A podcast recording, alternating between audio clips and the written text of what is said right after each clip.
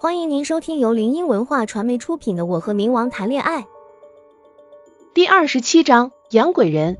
我们正要跨出门槛时，那老头子犹豫了片刻，将我们叫住道你有办法？：“宫梅顿下脚步道。那你得把事情从头到尾都告诉我们喽。”那老头子听到宫梅这么一说，心下虽然有顾虑，但还是为了自己命要紧而说了出来。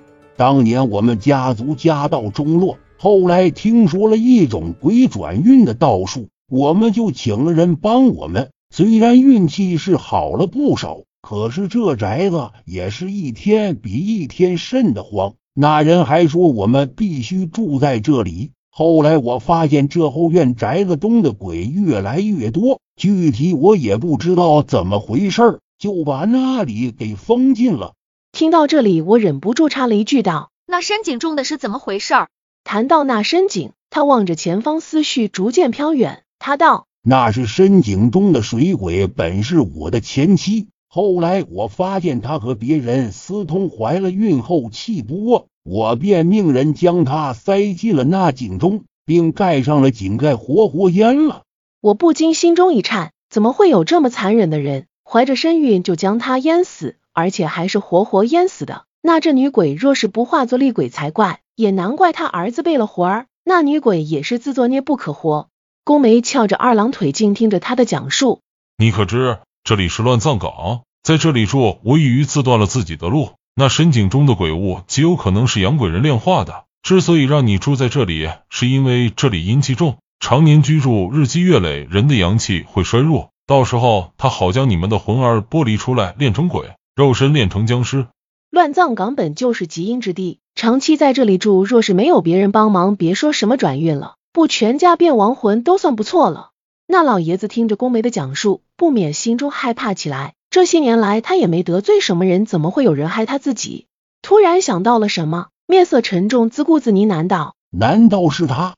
我不免发出了一声疑惑。他看了我一眼，随后解释道：“那贱人的情夫，早就听闻他会一些什么邪门歪道的，让我们居住在这里的人那天是蒙着脸的。但是我肯定就是那贱人的情夫。”此时我注意到了站在他旁边的女人面色有些不大好，但我也没多问，只是离开的时候多看了她一眼。我们回到了前些天的卧室，宫妹将我抱上，坐着腻腻歪歪，黏着我，如同一个三岁小孩一般。我在他脸上亲了亲，将手机丢给他道。那你玩着，我先去洗澡了。话落，我便走进了浴室。本以为他个老古董不会用，没想到上手来一点儿也不马虎。我将门缝拉上了，宫美把弄着我手机里的软件，手指不小心点到了斗地主，玩了一会后居然就会了，几乎可以说是把把赢。他玩的正欢时，屏幕上突然弹出来的信息，让他的面色由刚才的喜悦变为阴沉，房间内弥漫着一股若有若无的醋意。他眼咕噜一转，双手快速在屏幕上敲击着，随后若无其事的接着玩他的斗地主。不知过了多久，我总算是洗完了。我顶着湿漉漉的头发出来，就看他一脸喜悦的摆弄着我的手机。我过去一瞅，心里寻思，这老鬼居然会玩斗地主了，可以啊，这是硬能力。见我出来，他有些心虚的低下头。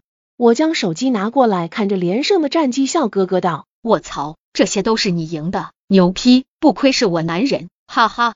听我这么一夸，他一脸傲娇道哈哈哈，低调低调，小事小事，有什么奖励吗？他最后一句话，眼眸中带着星光的看着我。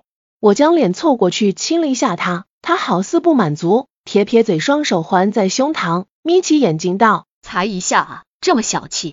这个幼稚的老男人真是让人哭笑不得。我索性又亲了一次，他好似知道我会何时离开，一手扣住我的后脑勺，一手环住我的腰，顺势而入。猛烈的狂风骤雨转变为绵绵细雨，与我缠绵着。听众朋友，本集已播讲完毕，喜欢的朋友记得挥挥你的小手，点点关注，欢迎大家订阅，下集精彩继续。